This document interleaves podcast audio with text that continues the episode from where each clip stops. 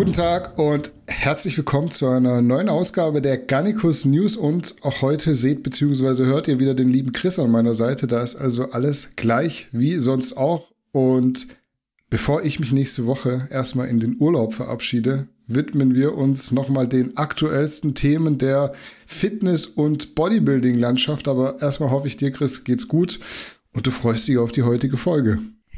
Ja, die, ein bunter Strauß an Themen ist vielversprechend. Ja, ich bin heiß, aber bevor es ans Eingemachte geht, habe ich natürlich wie immer ein Update aus dem Garnicus Shop für euch. Eine lukrative Aktion, quasi mein Pre-Holiday Present für euch. Und zwar bekommt ihr ab sofort und solange der Vorrat reicht, zu jeder Bestellung ein Fläschchen CBD-Öl gratis mit dazu. Ihr müsst dafür auch nichts weiter machen, als für mindestens 59 Euro bei uns im Shop einzukaufen. Lasst euch aber nicht verwirren. Ihr seht das CBD-Öl weder im Warenkorb noch auf der Bestellbestätigung. Das wird direkt über die Wavi gesteuert.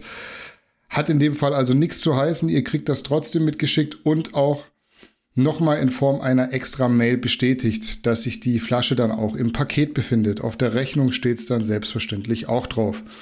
Also alles in allem super simpel. Einfach für mindestens 59 Euro bestellen und gratis CBD-Öl abstauben. Mehr gibt's dazu auch gar nicht zu sagen. Also legen wir direkt los mit Thema Nummer eins. Ihr hört natürlich bis zum Ende hier zu und geht dann direkt im Anschluss auf garnicus-original.de, um euren Warenkorb zu füllen. Wir legen los mit unserem ersten Thema und wenn die Anschuldigungen, über die wir sprechen werden, so stimmen sollten, wäre das Wind auf die Mühlen von Haftor Björnsson, der solche Vorwürfe schon 2017 hat verlauten lassen. Es geht darum, dass im Laufe der letzten Tage Audioaufnahmen eines Gesprächs zwischen Luke Stoltman und Mark Boyd geleakt wurden. Ersterer ist britischer Strongman, letzterer der Verantwortliche für World's Ultimate Strongman. Die beiden Namen spielen aber nicht die allergrößte Rolle. Ich versuche für euch das Ganze so gut es geht zu vereinfachen, weil der eigentliche Punkt ist, dass nach diesen veröffentlichten Mitschnitten die Vorwürfe im Raum stehen, dass unter anderem die Stoltman-Brüder heute, aber auch Eddie Hall damals im Jahr 2017 beim World's Strongest Man bevorzugt worden sein sollen, indem man ihnen leichte Gruppen zugelost und die Events so ausgesucht hat, dass sie ihnen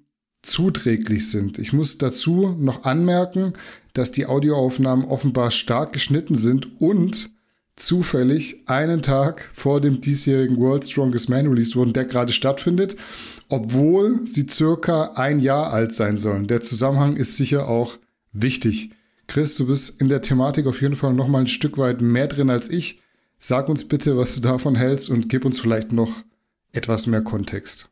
Diese Audioaufnahme, die da geleakt wurde, eben Zeitpunkt wahrscheinlich nicht ganz zufällig gewählt, ähm, beinhaltet ähm, Allegations, äh, Vorwürfe äh, gegenüber dem World Strongest Man, Giants Life, Colin Bryce, äh, Bryce ähm, Dunstkreis.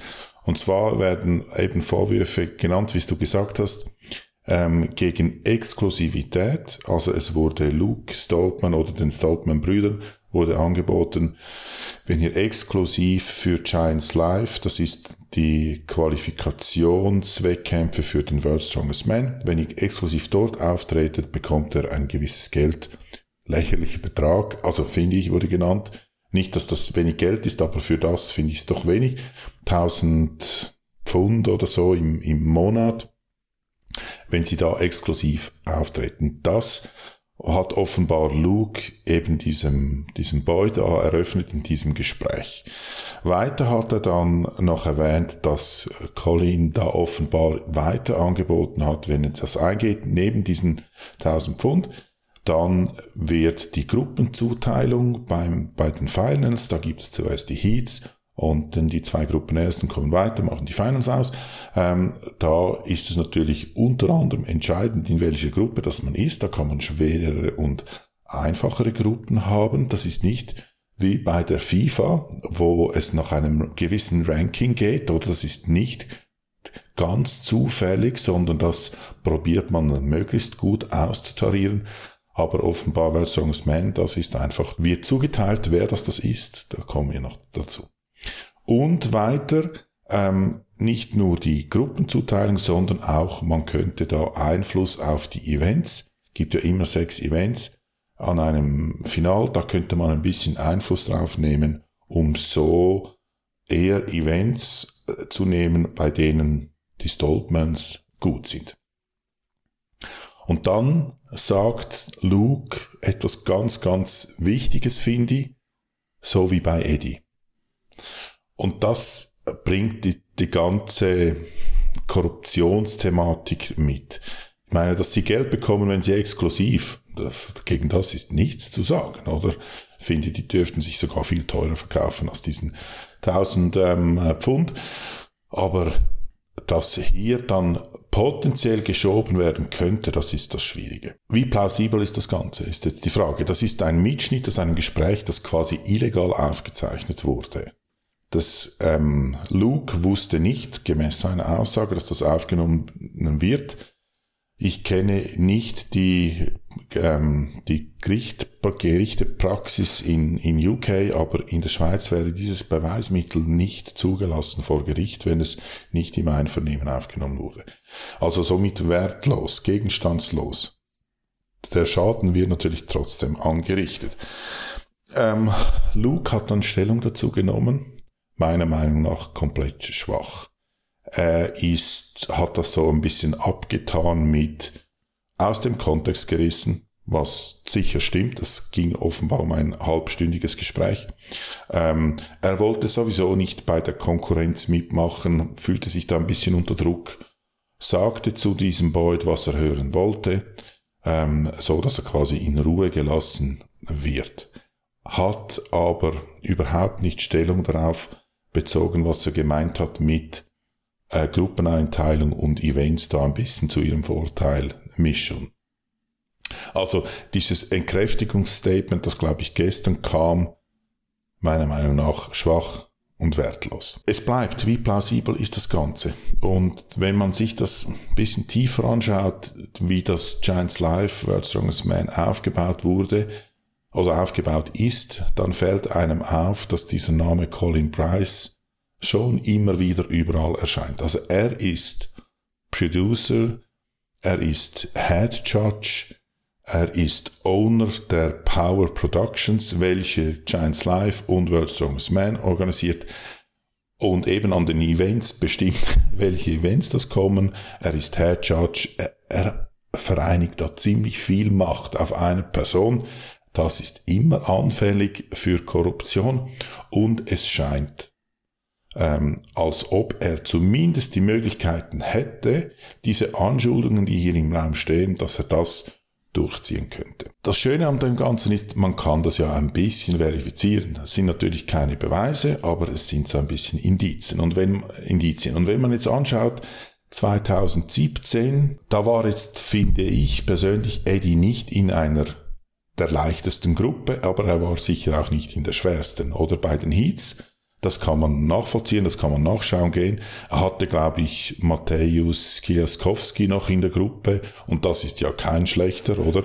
Der kam dann auch mit ihm in die Finals. Also kann man nicht sagen, der hatte einfach die einfachste Gruppe, aber es war sicher auch nicht die schwerste. Wenn man jetzt aber die Events anschaut, dann fällt einem auf, dass 2017 mit irgendwie Squat auf Max Repetition, also auf Raps, ähm, Viking Press auf Raps und Deadlift auf Max drei sogenannte statische Events kamen und ein Loading oder ein Carry-Event nicht stattfand, wovon mindestens einer immer stattfindet, dann könnte man schon ein bisschen in die Argumentationslinie von Haftor und seinem Dunstkreis gehen und sagen, dieser Event war sicher eher von Vorteil für Eddie als für andere wie zum Beispiel Haftor, wo Carry ähm, Loading nicht schlecht ist. Also das untermauert ein bisschen, das sind natürlich alles andere als Beweise, aber das untermauert ein bisschen das, was Luke da insinuierte. Da könnte man schon denken, dass da was Wahres dran ist. Colin selber hat sich irgendwie auf Instagram ein bisschen flapsig, glaube ich, geäußert, ging nicht darauf ein. Und was man auch noch sagen muss, Luke Stoltman hat sein Statement mit einer ziemlich stoischen Ruhe und von Selbstsicherheit strotzend vorgetragen. Also seine Körpersprache war deutlich, die war selbstsicher, hingegen das, was er gesagt hat, das ist nichts wert. Und wir müssen noch festhalten, dass wenn wir jetzt darauf schauen, wie die Heats beim World Strongest Man 2022 aussehen, man kann, glaube ich, erkennen, dass beide Stoutman-Brüder nicht in den schwersten Gruppen sind. Das kannst du so bestätigen, oder? Das ist korrekt. Und zwar 2021 war das nicht, noch nicht so. Da war Luke zum Beispiel mit Novikov in einer Gruppe. Novikov kam nicht in die Finals damals, mhm. ähm, aber da war mit Novikov in einer Gruppe. Und jetzt ist Luke sicher in der schwächsten Gruppe. Er hat auch ganz ähm, selbstsicher in einem Video von ihm kann man auf seinem YouTube-Channel anschauen, da vor ein paar Tagen gesagt, er wird die Gruppe gewinnen. und sein Bruder, äh, sorry, Luke, ja, und sein Bruder Tom, der ja der stärkere Athlet ist, ist sicher in der zweitschwächsten Gruppe. Also das kann man so sagen, ja. Hm. Ich bin mal wieder verwundert, dass Leute wegen dieser Sache jetzt verwundert sind. Also wer hin und wieder mal Nachrichten verfolgt, der wird ja mitbekommen, dass wir auch in sehr viel populäreren Sportarten schon Korruptionsskandale hatten, unter anderem im Weltfußball, dass dann in einer Randsportart, die sehr viel weniger Aufmerksamkeit der Öffentlichkeit bekommt, auch solche Eklats passieren. Darf eigentlich niemanden schockieren, aber offensichtlicherweise scheint es das doch zu tun.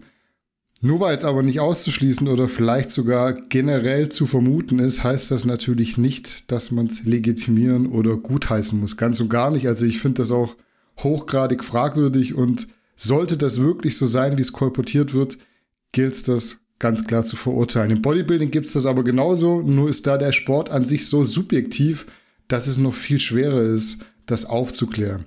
Ich versuche mich bewusst allgemein zu halten, weil ich absolut nicht genug informiert bin, wer da jetzt welches Motiv verfolgt. Für mich als Außenstehender würde es am meisten Sinn machen, diesem Colin Bryce zu unterstellen, aus Sympathie für britische Athleten zu handeln. Er selber ist, das habe ich bei dir erfragt, Chris, auch Brite, glaube ich. Damals bei Eddie und jetzt eben bei den Stortmans wäre das nachvollziehbar. Es ist so unterm Strich immer schwierig, wenn eine Person so viel Macht besitzt um solche Entscheidungen zu treffen und damit Athleten zu bevorzugen. Auf der anderen Seite wird auch dieser Mark Boyd seine Aktien im Spiel haben und nicht nur das aus karitativen Gründen genau zu diesem Zeitpunkt veröffentlichen. Also zudem ja auch noch gekattete Audios, die da released wurden. In den allermeisten Fällen gibt es für solche Handlungen diverse Motive auf beiden Seiten, über die wir aber nur spekulieren können.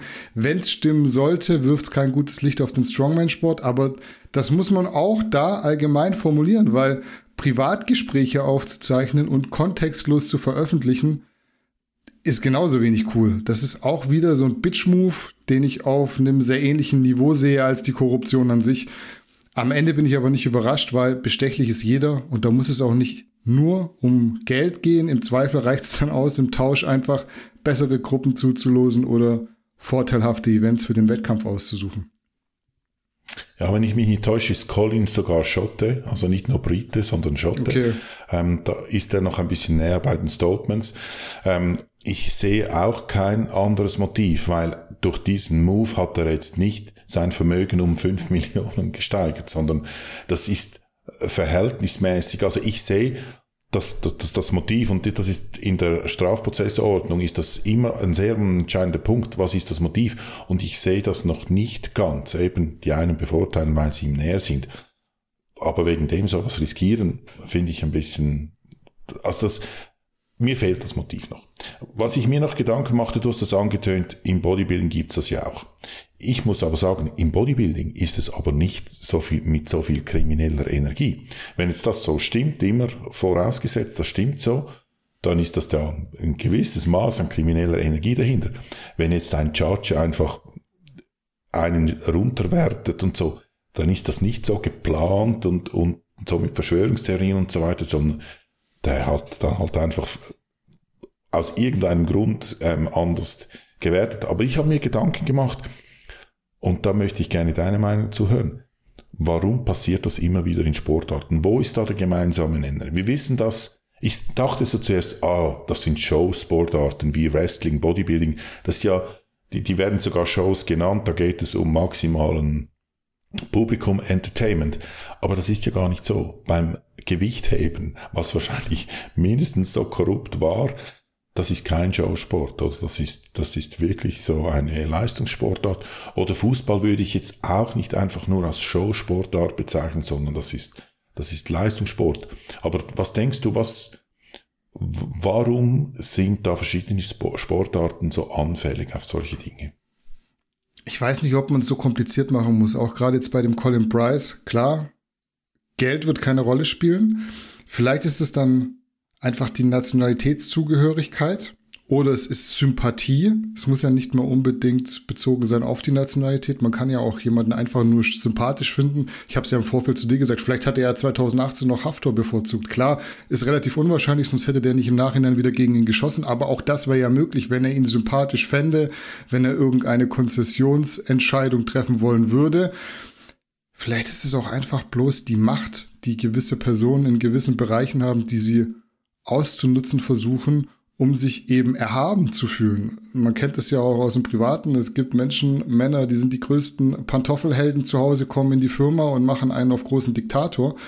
Und das darf man, glaube ich, nicht unterschätzen. Der Mensch ist sehr, sehr primitiv und hat wahrscheinlich auch Triebe, die man gar nicht immer mit so dem allergrößten Motiv erklären wollen muss. Nicht umsonst gibt es die sieben Todsünden und da sind, glaube ich, ganz, ganz viele dabei, von denen die meisten Menschen, die hier zuhören und normal ticken, sagen würden, deswegen bringe ich doch keinen Menschen um. Aber es sind eben Todsünden und aufgrund derer wird tagtäglich gemordet. Also du denkst, da gibt es kein Pattern, das ist einfach Machtausübung und das hat per se nichts mit Sport zu tun, sondern eher mit den Menschen, die dahinter stehen. Es wäre denkbar. Natürlich kann es auch ein mhm. Muster geben und äh, eventuell ist das auch bei dem Colin Price jetzt der Fall. Auch bei einem Mark Boyd, der macht das wie gesagt auch nicht einfach bloß uneigennützig. Aber ich glaube, uns fehlen die Infos, um das dahinter zu sehen und auch richtig einschätzen zu können. Trotzdem, egal was es nachher ist, wenn es so sein sollte, ist es scheiße. Also das macht dann den Sport nicht attraktiver, nicht schöner, weil Strongman, keine Ahnung, auch, auch, auch trotz des Skandals, Skandals 2017, ist es ja irgendwie so ein, weiß nicht, so ein Ausnahmebereich innerhalb des Kraftsports, so schön anzugucken. Man hatte irgendwie das Gefühl immer, also ich zumindest hatte immer das Gefühl, das wäre sauber. Das wäre so ein weißer Sport. Aber ist es nicht. Nee. Wir werden sicher sehen, die Geschichte ist sicher nicht fertig. Es ist sicher nicht so wie bei zum Beispiel Weightlifting, dass dann da irgendwie eine Dopingagentur oder sonstige Interessen das irgendwie offiziell verfolgen das ist so äh, eigentlich völlig privat, was da abläuft. Aber ich denke, dass jetzt diese Kuh ist noch nicht vom Eis. Jetzt läuft der WSM. Jetzt kann Colin da wahrscheinlich juristisch auch nichts unternehmen. Ähm, aber da, ich denke, diese Geschichte ist noch nicht zu Ende. Wir kommen an der Stelle zur New York Pro 2022. Die wurde am vergangenen Wochenende in New Jersey ausgetragen und aus Deutschland mit von der Partie waren Emil Omeragic, Alexander Westermeier und Steve Bentin. Ihr werdet euch jetzt fragen, warum schreiben die in den Titel, dass Steve in New York enttäuscht hat? Der wurde doch immerhin Sechster. Aber in dem Fall greife ich da einfach auf seine Aussage direkt nach dem Wettkampf zurück denn selbst war er mit der Leistung wohl nicht ganz so zufrieden. Also Steve wurde Sechster, das habe ich damit schon gesagt, und zwar in der 212er Klasse. Alexander Westermeier hat den zweiten Platz in der Classic Physik belegt und Emir Omeragic wurde auch Sechster in der Men's Open. Wir hangeln uns mal von Klasse zu Klasse, würde ich sagen. Lass uns anfangen mit Steve. Was sagst du zu seiner Performance? Bin überrascht, dass er so gut ausgesehen hat mit dieser Vorgeschichte. Ich dachte, das wird viel schlimmer. Er hatte da ein paar Hürden wieder einmal vor einem Wettkampf und dass er so gut aussah, war ich erstaunt. Deshalb fand ich seine Leistung gut. Ich verstehe aber ihn, wenn er sagt, dass er nicht zufrieden ist, weil ein sechster Platz ist keine gute Platzierung für ihn, oder? Er war schon zweimal, glaube ich, an Olympia. Er möchte sicher wieder dorthin. Mit einem sechsten Platz wird das schwierig. Ähm, darum verstehe ich ihn dass er das selber nicht gut findet. Ich fand, wir haben einen guten Steve Bentin gesehen. Ich fand gerade von vorne sah Steve echt phänomenal aus. Ich habe jetzt nicht mehr Bilder zu jedem seiner Auftritte im Kopf, aber da hat er mich wirklich richtig überrascht. Ich fand auch den Rücken insgesamt sehr solide. Wo Steve halt gerade im direkten Vergleich deutlich abgefallen ist, waren Gluteus und Beinrückseite. Man sagt ja immer, die Wettkämpfe werden von hinten gewonnen und so haben die Judges wohl auch in New York gewertet, weil von vorne hätte man Steve definitiv besser platzieren müssen, aber am Ende ist es halt das Gesamtpaket, das entscheidet. Ich kann mir schon vorstellen, dass Steve enttäuscht ist, weil wenn du dir Top 3 als Ziel setzt und nachher Sechster wirst, ist das alles andere als optimal. Trotzdem finde ich, das war wieder ein respektables Paket, speziell wenn man sich nochmal vor Augen führt, dass er sich ja vor paar Wochen noch am Beinbeuger verletzt hat ich will jetzt nicht sagen, die Verletzung war schuld für die fehlende Härte in der Rückansicht, aber wir müssen, glaube ich, nicht drüber diskutieren, dass sowas Einfluss auf eine Vorbereitung hat. Ich war auch mit Steve in Kontakt, er ist selbst noch ein bisschen am herausfinden, woran es gelegen hat. Den Flug hat er wohl auch nicht ganz so gut weggesteckt, aber Fakt ist ja, dass der Auftritt jetzt nicht vermuten lässt, dass es bei Steve nichts mehr wird. Ganz im Gegenteil, ich habe das, glaube ich, schon mal gesagt. Für mich hat Steve nur ein Problem er ist eigentlich paar Zentimeter zu groß für die 212er. Aber daran kann man nichts ändern. Wie er mir gesagt hat, bleibt er auf jeden Fall am Ball und hat für die kommenden Wochen sowohl Alicante als auch Portugal geplant. Also die Wettkampfsaison wird weitergehen. Ich kenne da jemanden, der mit der Größe da, weiß nicht, positiv, vielleicht auch negativ, was machen kann. Der ist halt gewachsen. Das Problem ist, Steve müsste ein bisschen schrumpfen. Und er müsste es wahrhaftig tun, dass er ja wieder wirklich die, das Gewichtslimit besser ausfüllt, als er es jetzt tut. Und, da sage ich jetzt, glaube ich, nichts Falsches, Steve ist halt nicht natural.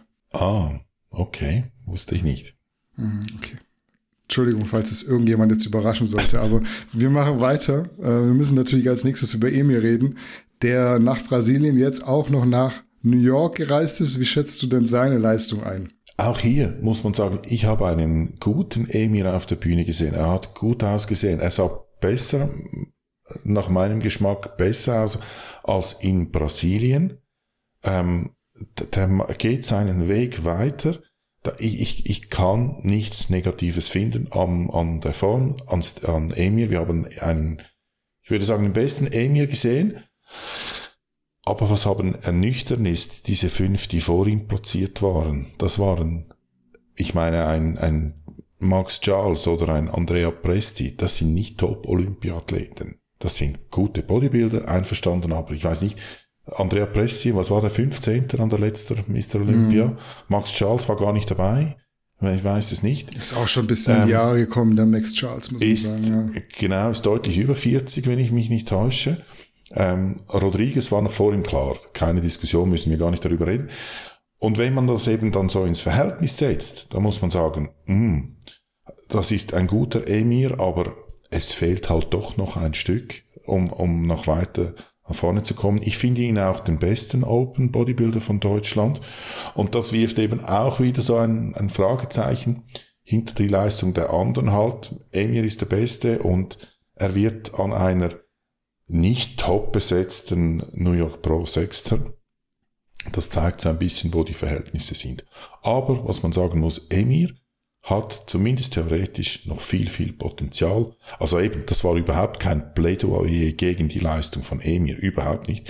Und Emir hat zumindest theoretisch noch viel Potenzial. Innerhalb des gleichen Wettkampfjahres kann er jetzt da, kann man nicht erwarten, dass er beim nächsten Wettkampf viel besser ist. Aber nächstes Jahr kann er deutlich verbessert ähm, kommen und ich glaube, der hat seinen Zenit bei weitem noch nicht erreicht.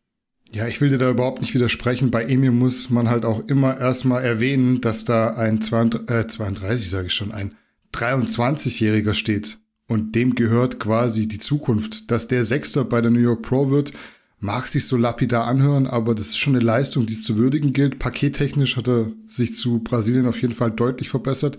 Das kann man so festhalten, auch wenn es von der Länge sicher wieder kein ganz so dankbarer Flug war. Er war härter und voller, wobei Härte eigentlich nie sein Problem ist. Da ist er fast immer mit der Beste im Feld. In Brasilien hat er, glaube ich, einfach einen kleinen Wasserfilm drüber, was natürlich dann die eigentliche Form nicht mehr so wirken lässt. Es ist jetzt halt in Zahlen ausgedrückt bisschen doof, weil er zweimal hintereinander Sechster wurde, aber man darf nicht vergessen, dass die Lineups auch qualitativ ein paar Klassen auseinanderlagen. In New York waren schon noch mal andere Kaliber, einige Olympians, wenn auch nicht die besten mit dabei und am Ende auch ein klarer und verdienter Sieg von äh, Blessing Avodibu, muss man noch dazu sagen, habe ich letzte Woche schon erwähnt. Seine Physik gefällt mir echt sehr gut. Ich weiß nicht, ob er unbedingt besser war als in, die, in Indianapolis, aber er war auf jeden Fall selbstsicherer, was sich auch bemerkbar gemacht hat im Auftritt. Da bin ich, wie gesagt, gespannt, was bis zum Olympia noch an Verbesserungen drin ist. Er muss halt hart kommen und er muss auch mehr Masse an den Beinen aufbauen. Dann ist Top 10 definitiv drin. Blessing eigentlich vom Typ her ähnlich wie Emir, würde ich sagen. Oberkörper schon sehr, sehr weit, aber Beine müssen noch nachkommen. Wobei Blessing, glaube ich, auch im Oberkörper, sonst, deswegen hat er das Ding ja auch gewonnen, Emir noch ein Stückchen voraus ist. Wollte ich eben auch dich fragen, ob du es auch so siehst, aber eine Schwäche ist schon bei Emir, da kann man schon die Beine bezeichnen. Siehst du das auch so, da braucht es mehr Masse, oder? Ja, ich glaube, da wird ihm ein bisschen zu, zum Verhängnis, dass er die sehr, sehr lange, glaube ich, in seiner Karriere nicht so mit Akribie trainiert hat, wie er es hätte sollen und können. Aber wie gesagt, der ist 23. Die kommen. Ich, ich ja, überlege, ja. wenn ich 23 war, da lag ich noch halb komatös am Wochenende in der Disco rum. ja, bewusst bis zum Schluss aufgehoben habe ich mir den Alex. Schließlich war er ja bester Deutscher an dem Tag. Wie siehst du seinen Platz in der Classic Physik? Ich fand jetzt im Vergleich zum letzten Wettkampf sah ich jetzt keinen Unterschied, oder? Also der kam irgendwie mit der gleichen Form, fand ich, ähm, mit, mit seinem, er hat so einen speziellen Gesichtsausdruck, oder? Da irgendwie so ein Gesichtsausdruck, dem kann man nicht böse sein, oder? So irgendwie wirkt er, ähm, ja, starke Leistung. Ähm, er hat offenbar seinen Platz in der Classic gefunden. Der war ja Open Bodybuilder und ich denke, er war nicht mal so ohne Potenzial im Open Bodybuilding. Ich weiß nicht, ob er jetzt da auf Classic weitermachen wird. Auf jeden Fall, das passt. Und es fällt auf, dass Deutschland ein, ein Classic Bodybuilding Land wurde. Hm.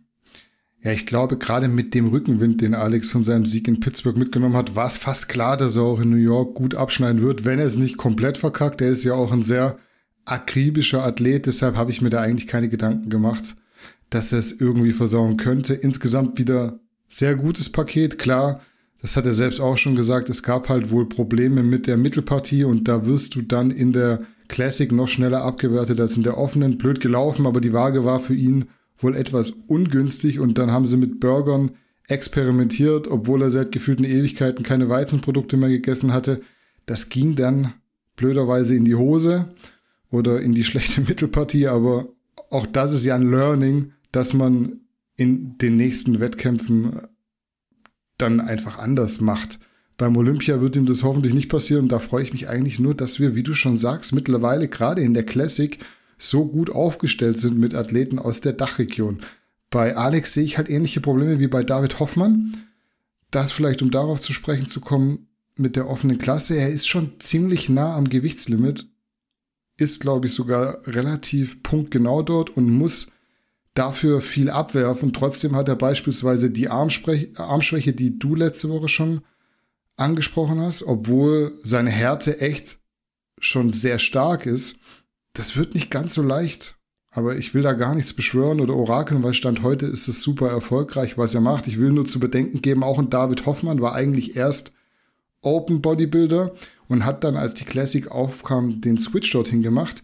Es hat aber irgendwie nie so 100% gereicht, um nicht nur hart zu kommen, sondern halt bei der Härte dann auch die Fülle mitzubringen, weil, glaube ich, halt einfach nicht klar war, dass es die Klasse so mal gibt. Und ähnliches sehe ich bei Alex auch, weil wenn du schon sehr hart bist, das Gewichtslimit aushüllst und noch Schwächen hast, die es auszubauen gilt, Schwer. Ohne jetzt empirisch diese Daten erhoben zu haben, habe ich sowieso den Eindruck, dass diese Formeln eher großgewachsenen Leuten, also sich negativ ausgewirkt. Je größer du bist, desto, also die Formel ist vielleicht noch nicht so ausgereift mit anderen Worten. Ja, da sprichst Hast du was du, an. Das stimmt. Also oder? vielleicht ist da besser, dass man mit irgendeinem Quotienten arbeitet und nicht mit diesen absoluten Zahlen. Das ist, also glaube ich, immer so ein bisschen schwierig. Ich weiß es nicht. Also es ist halt so, dass von Größe bis Größe so und so darfst du maximal ja. so und so viel wiegen. Und in Powerlifting ja, ja. rechnen wir ja teilweise auch so ein bisschen anders, Wilks und was es da alles gibt. Ich glaube, das ist ausgeklügelter, um diese Leistung dann noch besser äh, repräsentierbarer zu machen am Ende. Ja. Ja, im Powerlifting hat äh, ein Deutscher übrigens die, diese Dots entwickelt, die ziemlich anerkannt sind. Ähm, für mich, ich sage natürlich immer, Leistung wird in Kilogramm gemessen und nicht irgendwie in einer Relativwertung. Beim Hochspringen gilt es ja auch eine Höhe zu überspringen und nicht, wenn du 50 Zentimeter kürzer bist, hast du eine andere Höhe. Aber das ist ein anderes Thema. Mich würde noch interessieren, du hast ja sicher wieder Podcast mit Martina Olesch. Darf ich so über diesen Weg wieder eine Frage einkippen betreffend des Ladens? Du hast gesagt, eben, äh, offenbar wurde dort probiert, mit Burger zu laden. Ähm, und ich habe das, glaube ich, sogar Johannes mal gefragt, irgendwie in einem Gespräch, warum wird nicht mit irgend einfach Malto oder so geladen, etwas, das man der Magen überhaupt nicht verdauen muss, völlig fern von Ballaststoffen oder von irgendetwas ist, wäre das nicht für ein Potes, potenzielles Aufblähen des Magens viel besser, wenn man einfach so oder mit Zucker oder was auch immer flüssig so laden würde. Hm. Du machst es immer clever. Du machst es immer clever. Du machst es öffentlich, dann kann ich die Frage fast nicht abtun, aber ich schreibe mir das auf jeden Fall auf den ist sie, inneren Ist die so Gedanken scheiße, die Frage? Nein, die ist gut. Ich, ich meine sogar, irgendjemand hat, ist mal so weit gegangen und hat gesagt, warum laden die eigentlich nicht mit Glukoseinfusionen? Ja, das geht ja überhaupt das, nichts über den Magen-Darm-Trakt. Also jetzt ja, wird schon wieder arg, da wird schon wieder arg experimentell, ja, aber du, du weißt, was ich meine. Aber Martina kann da sicher dazu was sagen und vor allem weiß ich, dass sie in ihrem, sie betreiben ja auch so einen Job oder so einen, einen Brand und sie haben irgendwie ein ganz spezielles ähm, kohlenhydrathaltiges Pulver ist mit irgendwie ausgetauschten Ionen. Ich, ich verstehe das zu wenig. Also sie ist sicher, sie kennt sich sicher mit dieser Thematik bestens aus. Das tut sie und ich werde sie fragen. Definitiv. Gut. Salut Freunde, bevor es weitergeht, kurzer Hinweis in eigener Sache. Wir versenden einmal pro Woche ein News-Update aus der Fitnessszene und das kostenlos als E-Mail-Newsletter. In diesem Update erfährst du alle Highlights aus der internationalen, aber natürlich auch aus der nationalen Welt des Fitness und Bodybuilding. Wenn auch du dieses kostenlose Update haben möchtest, dann klicke einfach auf den Link in der Beschreibung und trage dich kostenlos für unser E-Mail-Newsletter-Update ein. Ich wünsche dir jetzt noch weiter viel Spaß. Salut! Unser heutiges Top-Thema ist durchaus brisant, muss man sagen, und dreht sich um ESN, besser gesagt um eine Meldung aus unter anderem der Börsenzeitung, wonach der britische Finanzinvestor CVC eine Mehrheitsbeteiligung an ESN erworben haben soll. Anscheinend sollen mehr als die Hälfte der Firmenanteile verkauft worden sein. Über die Kaufsumme wurde wohl Stillschweigen vereinbart, aber Insider vermuten einen Preis von deutlich über einer Viertelmilliarde Euro, sprich über 250 Millionen. Im Zuge dessen sollen sich außerdem Smart Gains und Christian Wolf eine größere Beteiligung gesichert haben, als es vorher der Fall war. Und sie sollen in Zukunft die Verantwortung für die operative Entwicklung tragen. Die beiden hatten das selbst letzte Woche auch schon in ihrer Instagram-Story verkündet, allerdings nicht ganz so nüchtern, eher ein bisschen malerisch und pathetisch, würde ich sagen. Interessant fand ich auch, dass der Zusammenschluss von Moore und ESN anscheinend deutlich früher beschlossen worden sein soll, als es der breiten Masse damals präsentiert wurde. Es war ja sowieso nicht so klar und deutlich präsentiert worden, sondern eher so verklausuliert und wir haben dann das Ganze ein bisschen aufgeklärt. Chris, was sind deine Gedanken zu diesen Informationen, die ich jetzt so im Konjunktiv vorgetragen habe? Ja, ich war erstaunt. Es ist spannend. Ich probierte da ein bisschen dahinter zu sehen, was nicht ganz einfach ist, hat aber wahrscheinlich mehr damit zu tun, weil ich eben kein Ökonom bin. Ich werde mir da aber, weil es mich selber interessiert, meinen Trainingspartner äh, und Ökonom zur Seite nehmen und probieren mit ihm das ein bisschen aufzuschlüsseln. Also was man sagen kann, was man sieht, hat offenbar diese CVC, diese, dieser Private Equity äh, Investor sich da mehrheitlich beteiligt an der Quality First Group oder an der Quality Group, irgend sowas, oder? Das sind verschiedene Firmen im Spiel. Das ist nicht einfach nur so, die kaufen die oder die geben dort äh, Geld hinein. Jetzt muss man vielleicht sagen, was sind, was ist Private Equity? Private Equity sind nicht börsenkotierte Unternehmen, Aktiengesellschaften nicht börsenkotiert. Das gibt gewisse Vorteile. Man muss zum Beispiel, also ich kenne das internationale Aktienrecht, kenne ich nicht und auch das nicht in England und auch nicht in Deutschland. Aber die sind ja so unterschiedlich nicht. Das in der Schweiz kenne ich ein bisschen. Bedeutet in der Schweiz eine Private Equity Firma, also ist im Privatbesitz, nicht börsenkotiert. Da muss man zum Beispiel die Zahlen äh, Umsatzzahl und so nicht öffentlich machen. Gegenüber dem Steueramt natürlich, aber nicht öffentlich. Man ist keine Rechenschaft schuldig, irgendwie der Öffentlichkeit hingegen ein börsenkotiertes Unternehmen, dort muss man irgendwie die Zahlen immer einsehen können und vierteljährig und da gibt's die unterschiedlichen Bestimmungen. Also da kann man den Leuten nicht so auf die Hände schauen, wenn man, wenn man so will. Ähm, die CVC ist ein großer äh, oder einer der der größeren globalen Private, Private Equity Investoren, den es gibt, die haben solche oder solche Unternehmen oder Organisationen wie die Formel 1 zum Beispiel gehörte mal zu denen, haben sie aber 2017 an, an Liberty Media ähm, verkauft. Also, und das sind dann wirklich so die, die, Big Player in diesem Game. Ähm, auf der Webseite von der CVC geht hervor, spannend, wenn man die News liest und dann gibt es immer da, gibt es so Sätze, die so vermeintlich vielleicht ähm, lapidar klingen, aber wenn man die ein bisschen genauer anschaut, dann gibt es viele Informationen. Ich habe mir hier einen rausgepickt, dass eben CVC investieren will alongside all previous owner of TQG who will be reinvest in the business as minority shareholders. Sagt uns also, es wird Geld in die Firma gepumpt, ähm, alongside zusammen mit den bestehenden oder mit den früheren Owner, also äh, Inhaber, und die sind jetzt neu Minority Shareholders. Also die sind zwar noch im Unternehmen dabei, haben aber eine Minderheitsbeteiligung. Also das Sagen hat diese äh, CVC. Es wird weiter, wird Benny und Christian wird erwähnt, die werden weiterhin Schlüsselrollen bekleiden und irgendwie von den ersten Leuten oder von mir aus ex-ersten Leuten liest man nichts. Verstehe ich auch nicht, soweit.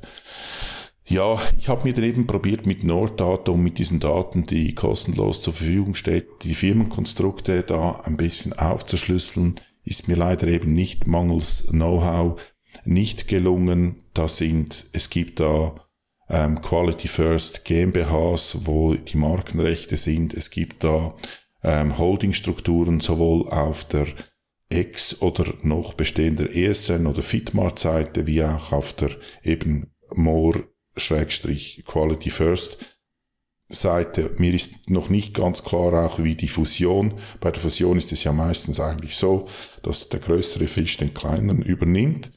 Ähm, und wer jetzt da, ob jetzt Quality First, irgendwie die Fitmart oder umgekehrt, das ist mir nicht ersichtlich, also dass jemand, der das entsprechende Wissen hat, sieht das natürlich oder die entsprechenden Daten.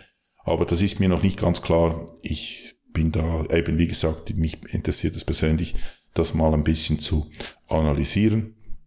eben am einfachsten wäre, einer der Protagonisten würde in den Podcast kommen und das aufklären. Aber ich habe gehört, dass es vielleicht nicht ganz einfach ist. Und abschließend möchte ich noch sagen, und das finde ich wieder spannend, die beiden Jungs da, Christian und Benny, die hatten ja nicht irgendwie, die kamen da in Social Media und da war ja nicht alles ganz rund, oder? Da gab es auch den einen oder anderen Skandal, mutmaßlich, wenn ich mich da erinnere, mit gefälschten oder geklauten Trainingsplänen, Systemen, keine Ahnung, was da war, oder, oder irgendwelche Skins aus dem Game, auch für Games irgendwie verkauft und eben doch nicht. Also da waren ja, war ja nicht alles so gerade. Und jetzt haben sie wirklich in der kürzesten Zeit ein Unternehmen, mit einem Unternehmen das gemacht, was Karl immer gerne mochte. Sie haben es nämlich hoch eskaliert auf, auf wirklich die Spitze und es sieht so aus, als ob nun ihr Unternehmen da zu einem vielleicht Europa oder global großen Hersteller von Lifestyle, Fabrikernährung hochsteigt. Ihr habt auf jeden Fall gehört, das Interesse von Interceptor ist mal wieder geweckt und er wird da weitere Recherchezeit rein investieren. Ich muss ganz ehrlich erstmal vorneweg sagen, dass ich absolut kein Finanzexperte bin und dementsprechend kann ich es auch nur mit gesundem Menschenverstand beurteilen. Da habe ich in dem speziellen Fall denselben Ausgangspunkt wie Christian eigentlich, der das, glaube ich, auch so gesagt hat. Bis letzte Woche wusste ich persönlich nicht, wer oder was CVC ist. Christian wird es ein bisschen länger gewusst haben, weil der musste sich ja damit beschäftigen. Jetzt weiß ich es auch und man muss natürlich neidlos anerkennen, dass das ein riesiger Fortschritt für ESN, für More und die ganzen anderen beteiligten Marken ist. Neid ist bei mir wirklich auch gar kein Faktor, weil es gibt ja Gründe, warum so ein Großinvestor da einsteigt, nämlich weil er massives Potenzial in diesem Unternehmen sieht. Das vielleicht mal vorweg. Wie das jetzt von Smart Gains und Christian Wolf kommuniziert wurde, also mit welchem Pathos, fand ich aber auf jeden Fall spannend. Was man, glaube ich, sagen kann, die beiden hatten ein zumindest sehr ähnliches Skript, weil inhaltlich und vom Wording waren das eigentlich deckungsgleiche Stories, nur von unterschiedlichen Menschen eingesprochen. Mir ist schon bewusst, die zwei sind hyped und das auch zu Recht, aber man darf auch nicht vergessen, dass solche sehr nüchternen Geschäfte da halt auf gewisse Art und Weise auch für die Follower verkauft werden müssen. Da hört sich natürlich besser an, wenn man sagt, dass ein Fonds ins Team eingestiegen ist, als zu sagen, dass ein Großinvestor mehr als 50 Prozent der Firmenanteile gekauft hat. Auch wenn das bei vielen so ankommt, dass CVC jetzt der große Bruder ist und man als eine große Familie agiert. Am Ende geht's da um neunstellige Summen. Da mag ich mich vielleicht täuschen, aber ich glaube, in diesen Sphären gibt's keine Bros mehr. Ansonsten, ich wäre gern Teil der Familie. Die werden da nicht uneigennützig so viel Geld reinstecken. Bin ich definitiv der Meinung. Also was ich auch ausdrücken möchte, man kann eben gewisse Sachverhalte dadurch für die Außendarstellung romantischer erscheinen lassen, indem man Dinge dazu sagt, aber auch indem man Dinge weglässt oder vielleicht anders formuliert. Ich will das gar nicht werten, ich will es auch nicht verurteilen, versteht mich da nicht falsch, weil irgendwo ist es sicherlich gang und gäbe. Ereignisse zu schönen, wenn sie sich nüchtern nicht so schön anhören, aber man muss sich eben im Klaren darüber sein, dass sowas gemacht wird. Fakt ist aber, um das abzuschließen, ein Großinvestor, hat über 50 Prozent der Anteile von der besagten Quality Group erworben und damit haben ESN und More und die anderen Marken die alleinige Entscheidungsgewalt abgegeben. Mehr noch eigentlich, wenn CVC nicht will, dann müssen sie nicht. Das ist jetzt vielleicht von mir nicht alles zu 100% juristisch korrekt formuliert, aber Ihr dürftet verstehen, worauf ich hinaus will. Sehr interessant, das vielleicht noch zum Abschluss fand ich auch.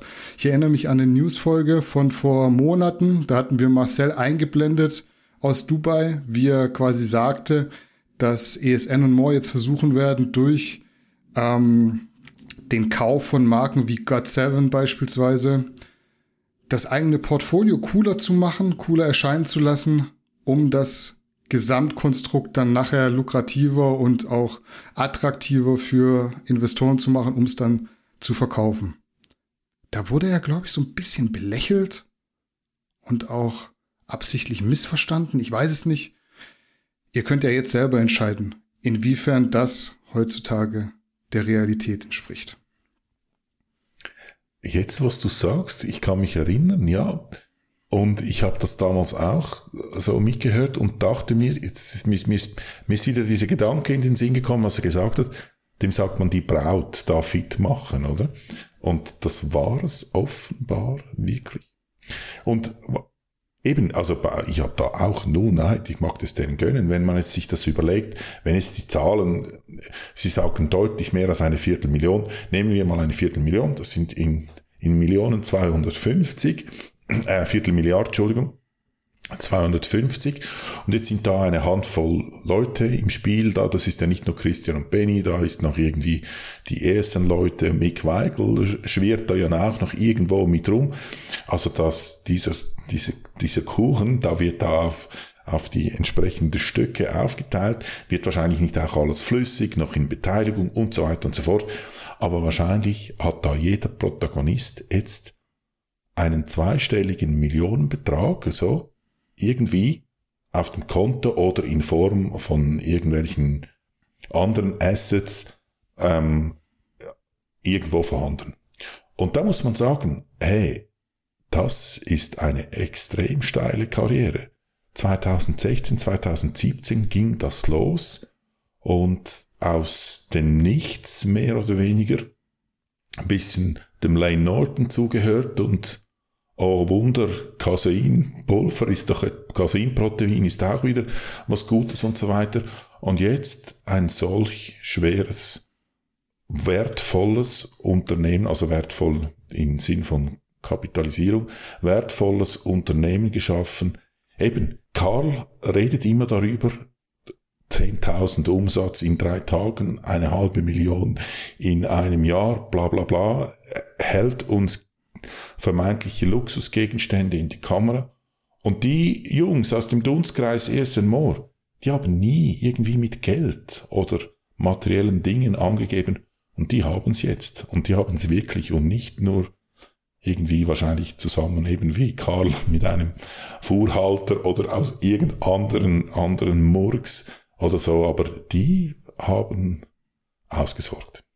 Hm, ja, wenn man das auf jeden Fall jetzt retrospektiv betrachtet und schaut, wo Moore beispielsweise herkommt, nämlich aus einer Zeit, wo man damals Produkte Presale verkauft hat. Sprich, man hat Leute dafür bezahlen lassen, ohne dass das Produkt da war, um das Produkt herstellen zu können. Ich glaube, ich sage da nichts Falsches, so war das damals. Und wo man jetzt ist, dann ist das, wie gesagt, neidlos anzuerkennen. Die Kurve ist steil, aber man muss die Dinge halt auch beim Namen nennen. Und wenn man diese nüchternen Börsenmitteilungen liest, dann ist es weniger romantisch, als wie es jetzt beispielsweise Christian und Benny gesagt haben. Aber ihr dürft mir gerne oder uns gerne eure Meinung in die Kommentare schreiben. Ich bin da auch immer offen für andere Sichtweisen. Vielleicht überblicke ich das ja auch nicht ganz so. War auf jeden Fall an der Stelle unser letztes Thema. Ich frage diese Woche nicht, ob du noch was ergänzen willst, weil du musst was ergänzen. Und zwar deine Wettkampfergebnisse vom vergangenen Wochenende. Erzähl mal, wie dein Powerlifting-Meet verlief und was du so in die Wertung gebracht hast. Weil ich habe gehört, da sind Gewichte gefallen, denen zufolge du nicht mehr natural bist jetzt. Du, du nimmst es vorneweg. Ich muss hier offiziell verkünden, ich bin offiziell nicht mehr natural. Ich habe die Naturalität überwunden, weil ich habe ähm, auf der Bank, das, die zweite Disziplin, habe ich tatsächlich mein angestrebtes Ziel von 202,5 Kilogramm Wettkampf gültig. Das ist so mit Pause auf der Brust und nicht so mit Bounce ähm, äh, gedrückt. Äh, für Kniebeugen, äh, da unterlief mir ein Fehler. Ähm, ich habe 300 Kilo relativ locker in der Wertung. Ich hätte eigentlich 305 angestrebt, fühlte mich nach dem zweiten Versuch mit 290 nicht so sicher, habe dann das Video gesehen und äh, sah, dass die sich schnell bewegten, wollte das Gewicht korrigieren, durfte es nicht mehr, weil nur beim Deadlift der dritte Versuch korrigiert werden musste. Äh, darf, also ich erwarte nicht da, das Reglement hatte ich nicht im Griff, mein Fehler. Und vom Deadlift würde ich eigentlich am liebsten nicht reden. Dort habe ich nach dem zweiten Versuch aufgehört. Ähm, dort habe ich mit 270 locker angefangen, habe dann im zweiten 300 und die waren wirklich so schwer, dass ich vielleicht mit bisschen Hype und so vielleicht noch 305 bewegen hätte können, aber ich sagte, ich verzichte auf den dritten Lift, ich lasse diese 300 in der Wertung. Ähm, angestrebt waren sowieso 320 im Deadlift und von dem war ich meilenweit entfernt, also war das für mich okay mit dem zweiten Lift. Den Wettkampf mit einem Total von 802,5 ähm, zu beenden in der plus 120 Kilogramm Klasse. Wenn man so das Total anschaut, ich hatte schon um ein 2,5 Kilo ein höheres Total vor einem Jahr, also ist es eigentlich ein Rückschritt. Ähm, aber du bist ja auch nicht mehr jünger. ja. aber schaut man so den Squat und den, die Bench an, dann bin ich zufrieden und vom Deadlift, den, den ignoriere ich einfach. Ja, auf jeden Fall äh, größte Glückwünsche für die Leistung. Du hast den Naturalstatus jetzt definitiv überwunden. Was steht Offiziell. jetzt als nächstes an? Hast du noch was auf dem Plan oder ist dein ZNS erstmal genug geröstet? Ja, ich bin zu allem Überfluss am Montag noch die Treppe runtergefallen, sah seine mhm. Dummheit und habe mir eine Quetschung am Gluteus geholt, wie ich es noch nie hatte. Ähm, das wäre sowieso diese Woche wäre nicht viel gewesen mit Training und jetzt ist es sowieso nicht. Ich kann kaum im Stuhl sitzen, ähm, also so hinten an die Lehne ankommen kann ich nicht, dann schmerzt es. Äh, geht vorbei, ist nichts Wildes. Mein Hintern hat alle möglichen Farben aus dem Farbspektrum im Moment. Geht vorbei ähm, und dann nächste Woche geht's weiter mit Training und dann stehen dann im August die Schweizer Meisterschaften an. Und da probiere ich zumindest da mich in jedem Lift wieder zu verbessern und natürlich dann auch einen anständigen Deadlift auf die Plattform zu bringen. Also kann man festhalten, nicht nur die Dicke von Gannikus, sondern auch die tollpatschige. Richtig, ja. ja eigentlich. Von Garnicus. Eigentlich krass, wie viel Spitznamen du mittlerweile hast. Aber dann hätten wir das on top heute auch noch geklärt und damit wären wir endgültig fertig. Denkt auf jeden Fall an die aktuelle Aktion und lasst auch ein gratis Fläschchen CBD-Öl in euren Paketen Unterschlupf finden. Meldet euch für den Newsletter an.